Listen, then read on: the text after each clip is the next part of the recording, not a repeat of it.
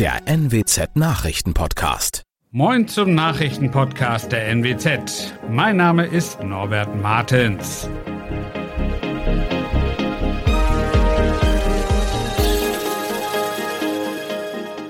Und das sind unsere regionalen Nachrichten.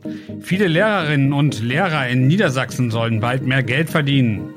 In Delmenhorst ist ein Auto nach einem Unfall in eine Menschenmenge geraten und zu wild gefeiert. Der DFB ermittelt gegen Werder-Torjäger Füllkrug. Viele Lehrer fordern es schon lange, jetzt sind sich auch die großen Parteien einig. Wer an einer Grund-, Haupt- oder Realschule unterrichtet, soll in Niedersachsen künftig dasselbe verdienen wie ein Lehrer am Gymnasium. Nach der Landtagswahl im Herbst soll die Angleichung umgesetzt werden. Bisher gibt es das Einstiegsgehalt der Besoldungsstufe A13 mit rund 4.230 Euro brutto im Monat in der Regel nur für Gymnasiallehrer. Die Stufe A12 liegt mit rund 3.770 Euro deutlich darunter. Dadurch steigen auch kräftig die Mehrkosten fürs Land. Von 189 Millionen Euro zusätzlich pro Jahr geht das Kultusministerium schätzungsweise im Falle einer Angleichung aus. Bei einem Unfall mit Folgeunfall ist am Dienstag in Delmenhorst ein Auto in eine Schülergruppe geraten. Insgesamt wurden acht Personen verletzt, drei davon schwer. Nach Polizeiangaben wollte ein Auto vor der Berufsschule wenden und stieß dabei mit einem anderen Wagen zusammen. Ein Auto geriet nach der Kollision auf einen Gehweg und erfasste dort die Schülergruppe. Unter ihnen wurden fünf Menschen verletzt, davon zwei junge Frauen schwer. Da hat er wohl doch etwas zu wild den Aufstieg gefeiert. Der Deutsche Fußballbund DFB ermittelt jetzt gegen Werder Bremens Torjäger Niklas Füllkrug wegen des Abbrennens von Pyrotechnik. Das hat der DFB am Dienstag bestätigt. TV-Bilder zeigen Füllkrug, wie er bei der Aufstiegsfeier am Sonntag inmitten von Bremer Anhängern im Weserstadion ein rotes bengalisches Feuer durch die Luft schwenkt. Werder Bremen hatte zuvor 2 zu 0 gegen Jan Regensburg gewonnen und den Aufstieg in die Bundesliga perfekt gemacht. Das waren unsere Nachrichten aus der Region. Weitere aktuelle News aus dem Nordwesten finden Sie wie immer auf NWZ Online. Und Aktuelles aus Deutschland und der Welt hören Sie jetzt von unseren Kollegen aus Berlin.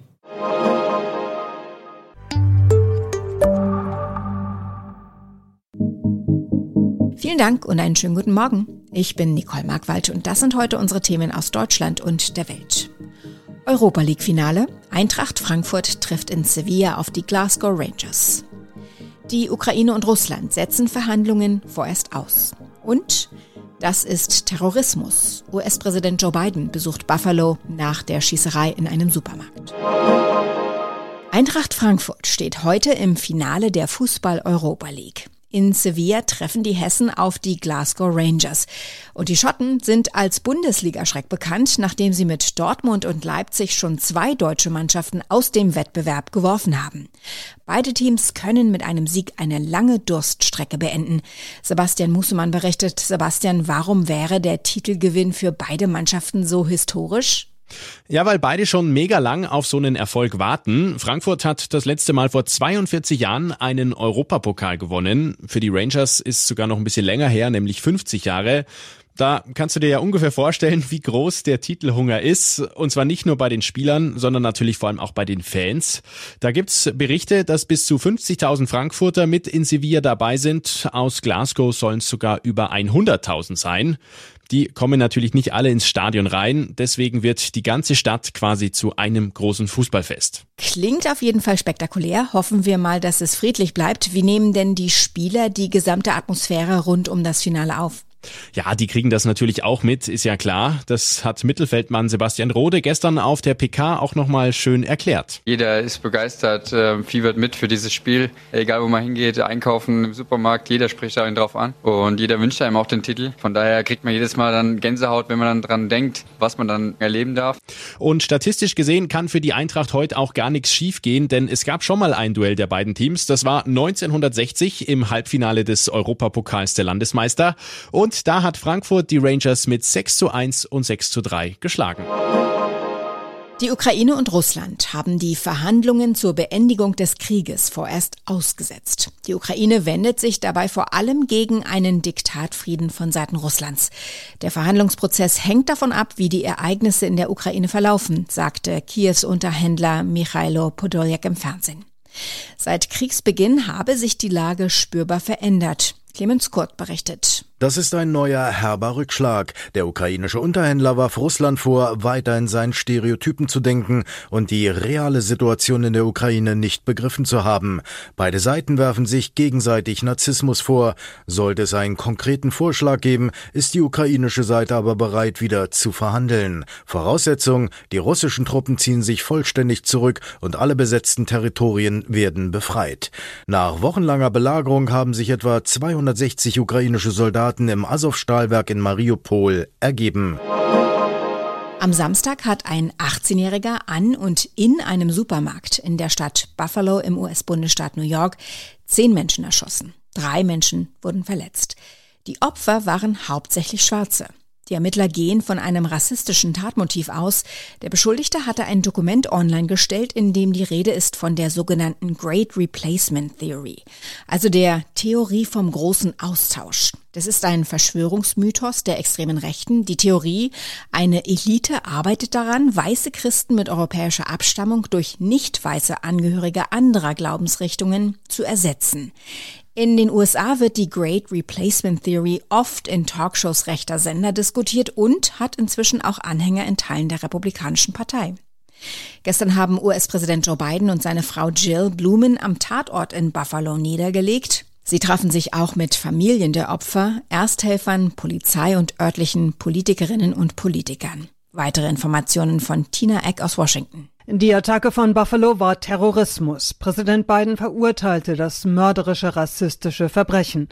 Die Ideologie der Vorherrschaft von Weißen habe keinen Platz in Amerika. Er rief alle Menschen im Land dazu auf, die Lügen zurückzuweisen. Hass werde sich in den USA nicht durchsetzen. Biden und seine Frau hatten Familien der Opfer getroffen, auch direkt den Tatort besucht, den Supermarkt in Buffalo. Der Täter hatte das Geschäft schon Monate vor der Tat ausgekundschaftet. Dabei war er auch von dem Sicherheitsbeamten konfrontiert worden, den er später töten sollte. Der offizielle Sommeranfang ist zwar noch über einen Monat hin, aber bei Temperaturen teilweise um die 30 Grad stellt sich das Sommergefühl natürlich jetzt schon ein. Nur angenehm ist die Hitze auch nicht. Wie man sich am besten auf die heißen Tage vorbereitet, weiß Vanessa Reiber. Bei Wärme haben wir alle mehr Durst und oft weniger Hunger. Vanessa, warum ist das so? Ja, das liegt an unserer Körpertemperatur. Bei Kälte muss der Körper viel mehr Energie aufbringen, um die Temperatur bei konstant 37 Grad zu halten. Wenn es wärmer ist, liegen Körper- und Außentemperatur näher beieinander und dann verbrauchen wir auch weniger Energie. Beim Schwitzen verlieren wir dafür aber wieder viel Flüssigkeit. Die Bundeszentrale für gesundheitliche Aufklärung empfiehlt daher zwei bis drei Liter über den Tag verteilt zu trinken. Ist es dann auch am besten, etwas Kaltes zu trinken? Ja, auch wenn das verlockend ist, zu eiskalten Getränken sollte man lieber nicht greifen, denn der Körper fährt hoch, um das Getränk zu erwärmen und uns wird davon nur noch wärmer. Also lieber wärmere Getränke zu sich nehmen. Die haben dann auch den Vorteil, dass die enthaltene Flüssigkeit vom Blut besser aufgenommen werden kann. Was wird denn noch empfohlen, um gut durch die heißen Tage zu kommen? Wer kann, sollte körperliche Anstrengung vermeiden und Sport lieber abends oder morgens machen, wenn es ein bisschen kühler ist. Sonnenanbeter sollten auf jeden Fall an einen Hut denken und Sonnenschutz auftragen. Gesünder ist es aber, wenn man sich überwiegend im Schatten aufhält. Wer sich abkühlen will, sollte lieber lauwarm baden oder duschen. Kaltes Duschen ist wie die eiskalten Getränke leider keine gute Idee. Man kann sich auch feuchte Tücher in den Nacken legen, um so ein bisschen Abkühlung zu haben. Und wenn es jetzt schon so warm ist, kommt da ein Hitzesommer auf uns zu? Ja, die Meteorologen sagen voraus, dass die Sommermonate warm und trocken werden. Als heißer Tag gilt bei Ihnen ein Tag mit einer Temperatur von mindestens 30 Grad. Wie viele Tage so heiß werden, lässt sich aber noch nicht genau voraussagen. Im Vergleich zum Durchschnitt der vergangenen Jahre könnten die Sommermonate wieder ein bis zwei Grad zu warm ausfallen, erwartet der Europäische Wetterdienst. Wir werden also wahrscheinlich ordentlich schwitzen. Smalltalk bei Tee und Gurkenschnittchen Alljährlich richtet Queen Elizabeth II. ihre Gartenpartys aus. Zuletzt waren sie natürlich wegen der Pandemie ausgefallen, aber für heute hat die Königin wieder in den Buckingham Palast eingeladen. Sie selbst wird wohl aber nicht an der Feier teilnehmen. Philipp Detlefs berichtet aus London. Kommt sie oder kommt sie nicht zu ihrer eigenen Gartenparty? Wie ist denn jetzt der Stand?